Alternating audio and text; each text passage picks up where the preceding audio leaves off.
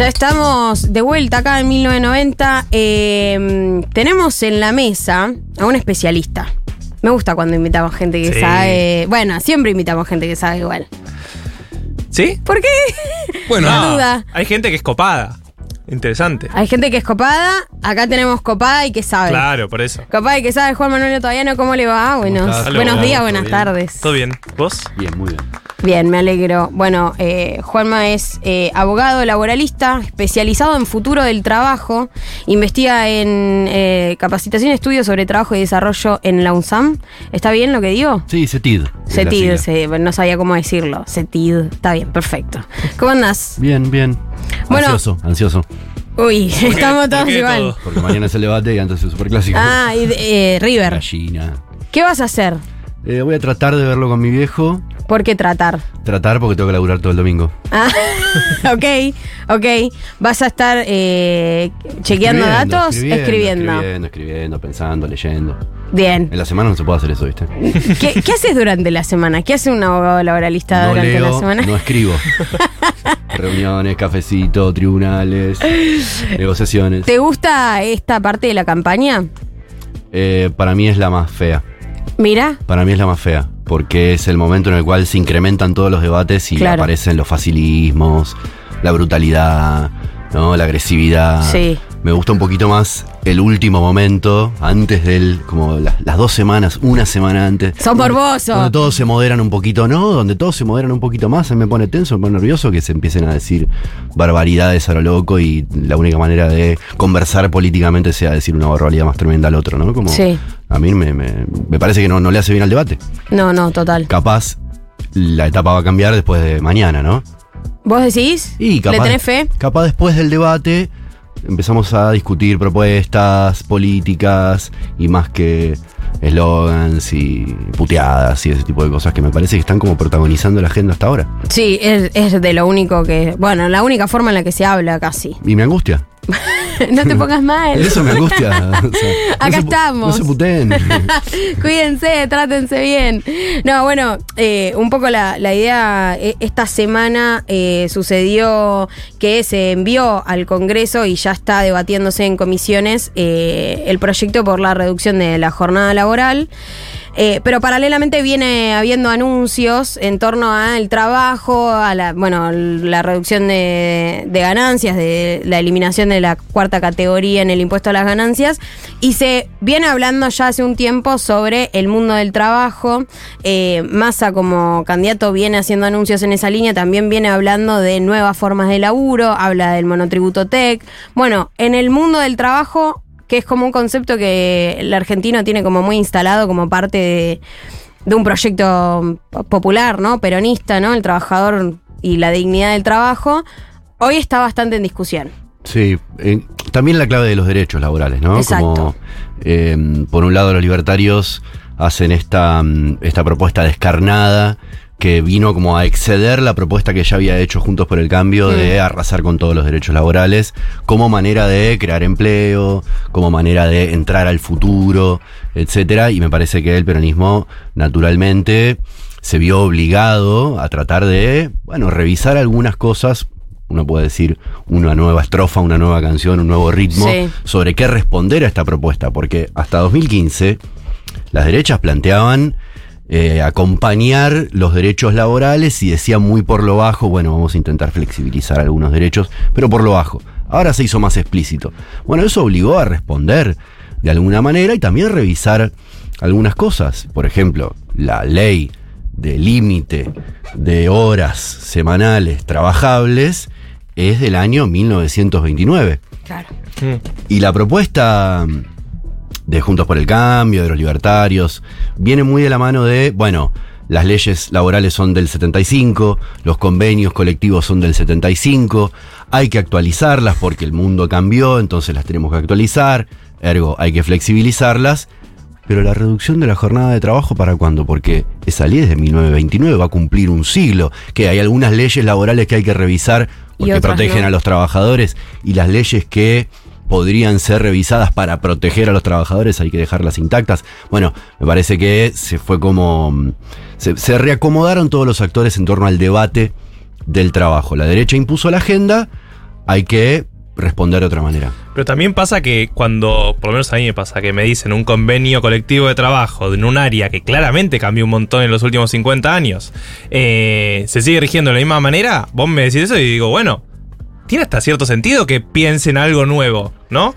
El problema es que siempre la salida o la única opción pareciera ser esta flexibilización eh, y como que de, del lado de la centroizquierda, del progresismo, lo que fuera, eh, ¿prefiere no darse esa discusión o se está dando? Me parece que es interesante discutir contenidos, ¿no? Como letra por letra, palabra Claro. por palabra, a qué se refieren cuando dicen modernizar las regulaciones laborales. Yo no tengo la misma, probablemente la misma concepción. Pero ponele, Que- si te pregunto que si hay que flexibilizar las condiciones laborales. No. Pienso ¿No? que hay diferentes formas de flexibilidad. Y por eso digo, vamos a discutir, por ejemplo, conceptos. Bueno, ¿qué está diciendo Juntos por el Cambio cuando dice hay que modernizar, hacer menos rígidas las leyes, flexibilizar las leyes laborales? ¿De qué está hablando? Bueno, está hablando, por ejemplo, de banco de horas. Banco de horas es una parte de la propuesta de reforma laboral de Macri del 2018. ¿En qué consiste esto? En que el empleador puede decirte un lunes, mira, te vas antes. Hoy no te necesito. No Ey, ¿y no qué? Y necesito le- esa- mañana me las cobra. Y te devuelvo, o me devuelves esas horas que te di, que te regalé ahora, el jueves que viene. Y el trabajador dice, no, pero yo el jueves que viene tengo que ir a buscar al nene Mm. a la escuela. No, está bien, pero hay un banco de horas. pero hay un banco de horas en donde podemos compensar las horas. ¿Quién decide cómo se distribuyen esas Claro. horas? El empleador. Bueno, eso es flexibilizar la jornada de trabajo. Ahora, yo creo en otra manera de flexibilizar, en otra concepción de la flexibilidad. La flexibilidad en cabeza de las personas que trabajan. Claro. Que sean las personas las que puedan decidir cada vez más, tengan soberanía sobre su tiempo de trabajo y puedan decir, mirá, el miércoles necesito irme antes, porque tengo que ir a buscar al nene a la escuela. Sí. ¿Y por qué? Porque lo necesito. La, el- la distribución del tiempo de trabajo, cómo se flexibiliza, en definitiva es una discusión respecto de quién decide cómo se distribuye ese Claro. tiempo, si los empleadores o los trabajadores. Y esto es una discusión de concepto. No es simplemente una, una- una posición general de hay que modernizar. Bueno, ¿en qué dirección? ¿Para Claro. quién? Claro. Eh, pensaba ahí porque en, en la pandemia se discutió la ley de teletrabajo, ¿no? Eh, que me acuerdo de haberla leído y haber eh, escuchado el debate y, y me parecía como muy interesante algunos puntos, ¿no? Como el derecho a desconexión, la flexibilidad de las horas, bueno, que te cubran los costos de internet, de la silla ergonómica, que me acuerdo que era como, che, por ley, pídanle la silla a su empleador. La, Eh, la primera ley laboral de la Argentina, que los trabajadores puedan sentarse. ¿En 1900 serio? Sí, sí, princi- principio del siglo XX. Increíble. Bueno, eh, y pensando en eso, incluso ahora queda como un poco viejo ese debate, ¿o no? Eh, bueno, solo, por ejemplo, lo que vos decís del derecho a la desconexión y el derecho a interrumpir la jornada de trabajo para las personas que tienen tareas de responsabilidades de cuidado, o sea, que tienen a cargo Sí. el cuidado de otras personas, quedó en la ley de teletrabajo. Eso bien podría extenderse A todas. a todo tipo de trabajo. Y eso es una manera de aumentar la soberanía de las personas, sobre todo de las que cuidan, aunque podría ser de todas las personas, Mm. en toda actividad para interrumpir el trabajo cuando ellas lo necesitan. Con alguna justificación, por supuesto. No es porque se me canta. Pero eso podría extenderse a, este, a todas las actividades.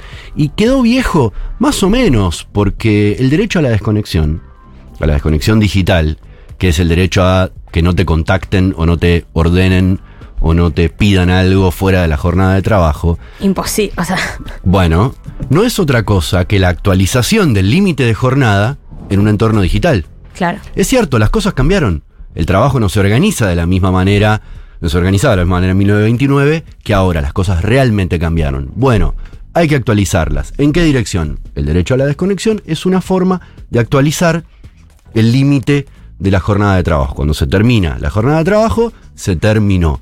Eso, ¿en la ley está escrito para el entorno digital? No. No. ¿Hay que escribirlo? Sí. ¿No está escrito ahora? No. ¿Aplicaría también, por ejemplo, para trabajadores de aplicaciones? Eh, aplicaría para toda persona que trabaja a través de eh, algún medio digital. Claro. Básicamente todos, o sea, Sí, el- sí. el- WhatsApp. Es una herramienta de trabajo para todo el planeta. Sí, Porque sí. nos comunicamos de esa manera con los jefes. Digo, el mail era una gran novedad hace algunos años. Bueno, hoy el WhatsApp es una herramienta fundamental. Nos comunicamos de esa manera con nuestros compañeros de trabajo, con los jefes, etcétera. Ahora, hagamos una, una preguntita, digamos, de qué no dice la ley respecto de cómo están armadas las plataformas, no digo las plataformas de trabajo como Rappi, Pedido Ya, Uber. Pensemos solo en WhatsApp. WhatsApp te da la posibilidad de que vos configures como mejores amigos Sí. y público en general. Bloqueo estos mensajes. Bloqueo estos mensajes desde las, no sé, 10 de la noche hasta las 8 de la mañana del otro día. Estaría buenísimo. No lo podés configurar. La- y la ley tampoco te protege de esa posibilidad porque no hay derecho a la desconexión. Entonces, si no lo permite WhatsApp, no lo permite la ley, ¿quién defiende al trabajador frente a los nuevos entornos digitales? Digo, para como no responder tu pregunta por el lado de los trabajadores No, de plataformas, está bien. sino por una plataforma con la que trabajamos Todos. todos. ¿Y por qué crees que va, tal vez lo hay y no lo conozco? Un grupo, así como existen los sindicatos que defienden los intereses de, de esos- de los empleados de ese sector, eh, que no haya un grupo que esté pensando en estas cosas y no solo pensando, sino también actuando. Digo, la, la imagen de la eliminación del impuesto a las ganancias en el Congreso y los grandes sindicalistas festejándola, porque claramente impacta en muchísimos de los trabajadores de sus sindicatos, me parece como el sumum ¿no? de esa cuestión de eh, tal vez la burocracia bien entendida o como la defensa de, de los intereses de un sector. Mm. Sí, se dieron varios procesos, me parece, en los últimos años, que es como de dualización del mercado de trabajo. Es decir, trabajadores que por un lado lograron, porque están representados sindicalmente, mejorar sus, sobre todo sus ingresos, ¿no? O por lo menos empatarle a la inflación, que es la gran discusión de los ingresos en la Argentina en los últimos años. Y hay muchos trabajadores que no tienen sindicatos o no tienen la representación o no tienen las defensas para poder Total. llegar a actualizar derechos entre otras cosas. Eh, eso quiere decir que los dirigentes sindicales eh, dejaron de defender los intereses de sus representados. No, Y no. están defendiendo los intereses de sus representados. En todo caso, el problema es que hay muchos que no están, que no están representados. Sin dudas, la reducción del, del impuesto a las ganancias, el cambio de los mínimos no imponibles, etcétera, era una demanda de hace mucho tiempo de estos, de estos sectores. Los que no están representados probablemente no puedan articular tan fácilmente sus demandas. Por decir, la economía popular hoy, eh, o la economía social, tiene una representación en los movimientos sociales, ¿no? Está Mm. institucionalizada. Sí. No se sienta una negociación colectiva para eso. Pero tiene su representación. Ahora, eso costó 15 años, 20 años de organización de los trabajadores hasta llegar a poder negociar con el Estado. ¿Pueden negociar los trabajadores de la economía popular con las empresas? ¿Pueden negociar con sus principales compradores o sus principales proveedores de productos cooperativos? Muy difícil, los cuentapropistas, los monotributistas. Monotributistas de verdad, los que de verdad trabajan de vender servicios o vender productos como de baja cuantía. ¿Tienen posibilidad de negociar con quienes les compran los productos o los servicios? No. ¿Hay representación política institucional ahí? No. No. ¿Hace falta una reforma para que haya representación ahí? Sí. Ahora, eh, porque me pongo más técnica, ¿no? O sea, el- la herramienta o la principal herramienta que tiene el trabajador agremiado, ponele, o sindicalizado, es el convenio colectivo de trabajo. Sí. O sea, está la ley de trabajo, que es general, y después cada, cada convenio arma por rama de, de laburo su acuerdo en términos de, bueno, de esa rama específica de laburo. Sí. Con los monotributistas debería haber, o sea, me imagino, ¿no? Organizar a los monotributistas, ponele. Sí, no debería tiene- haber 800.000 convenios colectivos de trabajo en no ese... tienen, no tienen ley. No tienen ley, no tienen protección laboral.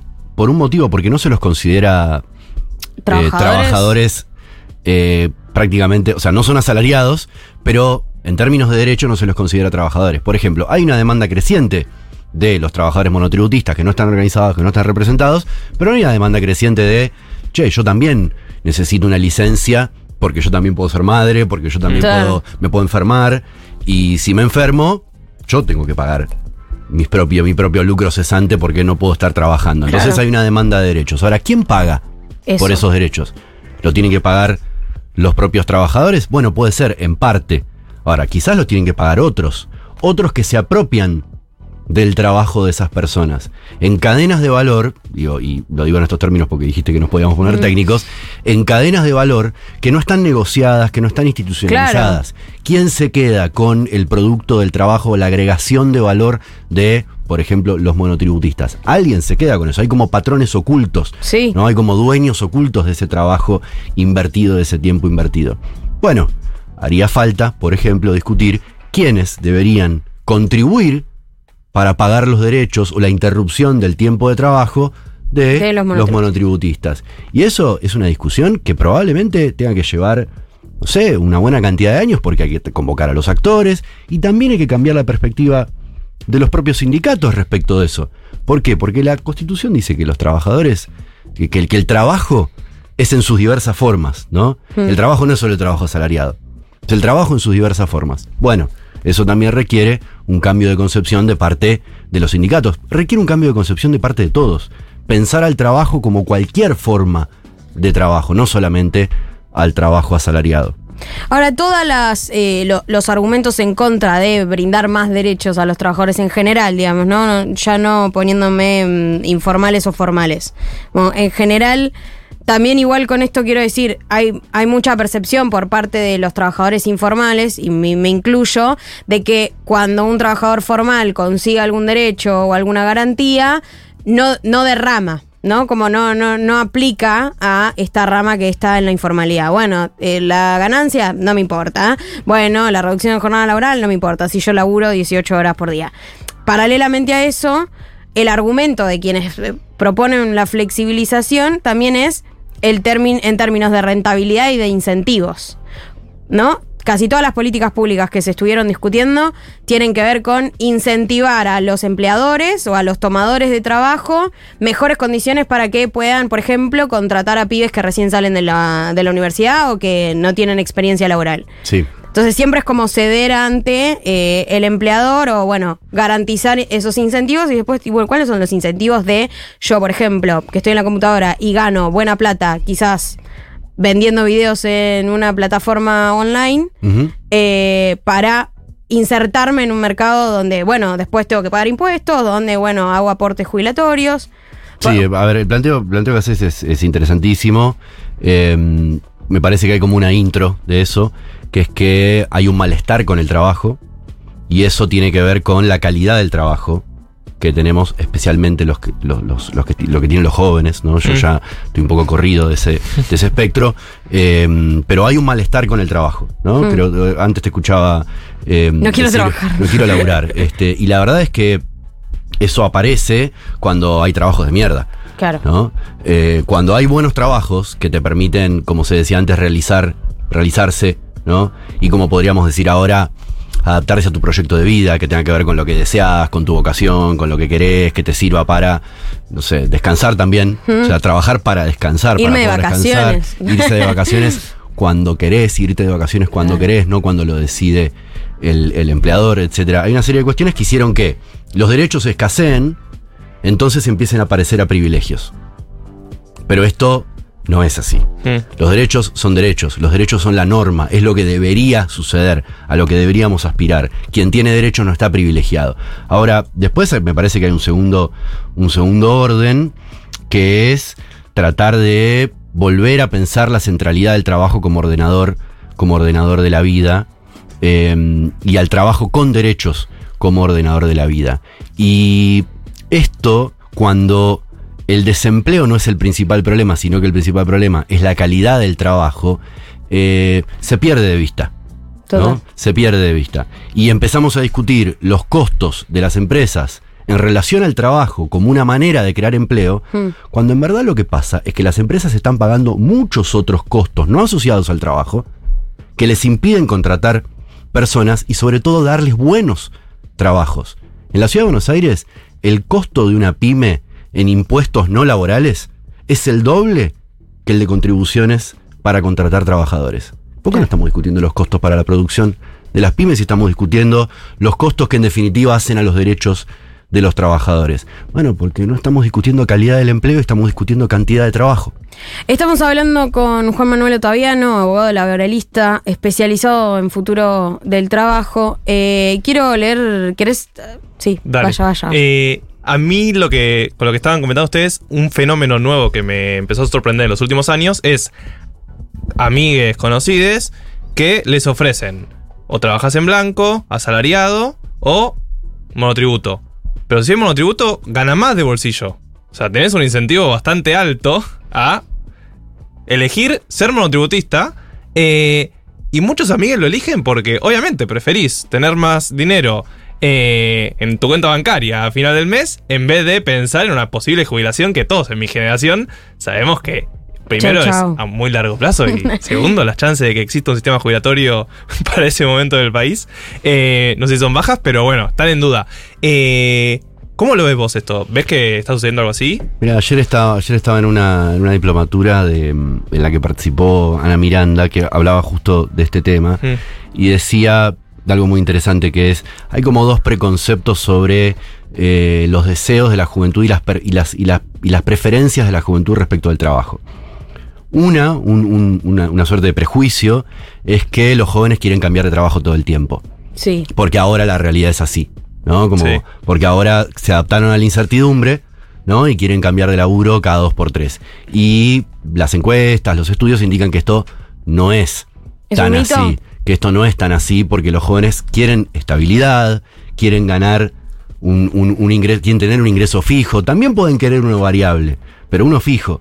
Quieren derechos laborales. El tema es que ahí su, su posibilidad de inserción laboral lo lleva a aceptar como correr a la baja, ¿no? Claro. Sí. Y aceptar quizás menos derechos para obtener mayores ingresos. Y otro prejuicio que también hay en relación a, a los jóvenes es que quizás uno más de nuestro lado, ¿no? Que es, no, los jóvenes quieren un trabajo fijo, estable, por 20, por los próximos 20 años de su vida. Bueno, tampoco. No, no, claro, claro. Ni una cosa ni la Bueno, otra. tampoco, digamos, entre la certidumbre total por el, por el resto de tu vida y la incertidumbre de la semana que viene, tiene que haber un equilibrio. Mm. Y ese equilibrio lo están demandando los propios, los propios jóvenes. Creo que ahí está como un, reseteo que nosotros tenemos que poder hacer respecto de cuáles son las expectativas de los jóvenes respecto al trabajo y no estigmatizar al que quiere ganar un mango más y está dispuesto a resignar derechos laborales. En todo caso, la tarea es ver cómo adecuamos mejores protecciones para que esos trabajadores también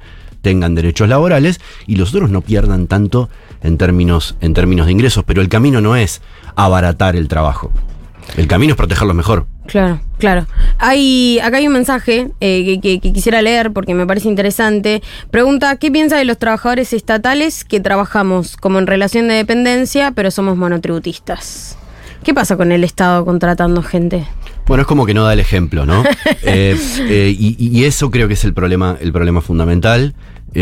Dos aclaraciones. Una, el Estado hace ya muchos años, incluso durante el macrismo, adoptó pases a planta, ¿no? Como de, de contratos de locación a contratos en relación de dependencia, de monotributo a contratos de locación con mayor estabilidad, etcétera. Hubo un proceso de estabilización Mm. de este, los contratos de trabajo o de los, de, los, de los empleos públicos en los últimos años. Después, no es lo mismo el monotributista que está trabajando en relación de dependencia en el sector privado, eso es fraude a la ley, que trabajar como monotributista para el Estado, porque el Estado tiene una ley que dice yo puedo contratar personas como monotributistas. En todo caso, podrá estar mal, podemos discutir cuán bien está eso, cuán, Sí. cuán mal está haciendo las cosas el Estado, pero no es fraude a la ley. ¿no? Ok. En cambio, cuando estás facturando para un restaurante, ¿no? Y no te están pagando en relación de dependencia, te están pagando en negro, como quien dice, eso es fraude laboral. Y esa distinción hay que, hay que, hay que poder hacerla, sobre todo para poder dar el debate con el sector privado y, Y con también con el Estado. Estado. Claro, claro. Eh, estamos hablando con Juan Manuel Otaviano, abogado laboralista especializado en futuro de trabajo. Quiero entrar en, en- en un último tema que, mm, que me parece que se habla poco, particularmente que tiene que ver con parece que no tiene nada que ver, pero sí tiene que ver con eh, la cantidad de aumento que está habiendo de niños y adolescentes y jóvenes en el mercado de las eh, apuestas online, sobre todo. Porque hay una percepción sobre esa facilidad de generar ingresos, también de perderlos, pero sí facilidad de generar ingresos, de pensarse como una salida laboral. Eh, y, y pienso si, bueno, igual hablando un poco también se cae, se cae un poco que es, bueno, eso, ¿no? La calidad de los laburos. Estoy en mi casa, apuesto, gano buena plata. ¿Cómo, cómo se pueden pensar salidas laborales eh, que bueno, que, que ataquen un poco este problema de la facilidad de la plata, ¿no? Frente a cualquier otra cosa. Sí, digo, más allá de la cuestión de este cuán mal hace Jugar. eh, jugar, ¿no? Que es un tema que no- no- sobre el que no conozco, sobre el que entiendo poco, pero entiendo que es un debate que hay que ponerlo como Sí. Total. primero, digamos, porque se puede, se puede poner feo este, ese tipo de. Sí, ya digamos, está pasando, sí, sí. Ese tipo de trabajo, digamos. Sobre todo si te estás jugando la de otro, Hmm. ¿no? Y más si te estás jugando la tuya, ¿no? Eh, la que, y acá es lo que quiero tratar de problematizar, habría que ver si lo que está pasando es que hay un trabajo parcial que te genera ingresos y con esa guita que haces de un trabajo a tiempo parcial, te la estás patinando este, en, en- en una- alguna plataforma, eh, tradeando algo, Claro. etcétera. O sea, te estás jugando tu salario. Y eso se parece bastante al mismo problema de siempre con el juego, ¿no? Sí. Sobre el que hay que tener políticas muy específicas y las hay, ¿no? Sobre todo de conciencia, etcétera. Eh, pero más allá de esa, de esa cuestión, eh, a mí me parece que hay una eh, necesidad, obviamente, de generar ingresos rápidos. Claro. Esto tiene que ver con el contexto de inflación, sobre todo galopante, ¿no? De la gran inflación, sino una, de una, de que no hay precios relativos, etcétera, y que en realidad no sabes cuánto estás ganando. ¿no? no sabes cuánto cambia tu, tu poder adquisitivo día a día o semana a semana. Cerré el presupuesto y era un montón y después ya. y eso en términos de planificación, bueno, obviamente te puede llevar a ir a buscar generación de ingresos por, por otras vías. Yo trataría de no estigmatizar esa búsqueda de generación de ingresos. De la misma manera que no hay que estigmatizar a un trabajador, o pienso que no hay que estigmatizar a un trabajador de plataformas Mm. que decide eh, generar ingresos a través de una aplicación y repartir a través de una aplicación, resignando eh, derechos laborales. Otra vez, en todo caso, hay que pensar cómo se protege a esos trabajadores. Y después, también, y esto lo puedo relacionar con, con- con lo que viene planteando Juntos por el Cambio en relación a la inserción laboral de los jóvenes. Hmm. Juntos por el Cambio viene planteando adelantar el- el- el- la incorporación de los jóvenes al mercado de trabajo, en detrimento de la terminalidad educativa y de la formación profesional Sí, ya desde la secundaria te digo. ya como en la ciudad de Buenos Aires desde la secundaria, lo cual me parece gravísimo. Es cierto, los jóvenes necesitan eh, trabajar. O me pregunto, ¿necesitan trabajar o necesitan ingresos? claro. Y deberían estar estudiando, capaz. O de joda, ¿por qué no? Como descansando. Deberíamos estar de joda, eso es verdad. Eso es Bueno, verdad. Y eso tiene mucho más que ver con los deseos de los jóvenes que es salir a trabajar a los 16 años. Y al mismo tiempo, Juntos por el Cambio está planteando aumentar la edad jubilatoria. Bueno, eso es un combo terrible. Los quieren muertos. O sea, eso es. La Argentina le está dando trabajo a mucha gente, aún en términos, en, en- en un contexto de ciclos económicos inestables. Sí. El problema no está en la cantidad de trabajo, está en cómo se generan ingresos y en la calidad del trabajo eh, que se está generando. Si saturamos el mercado de trabajo, generamos sobre todo malos empleos, bueno, la gente va a tratar de conseguir ingresos por donde sea.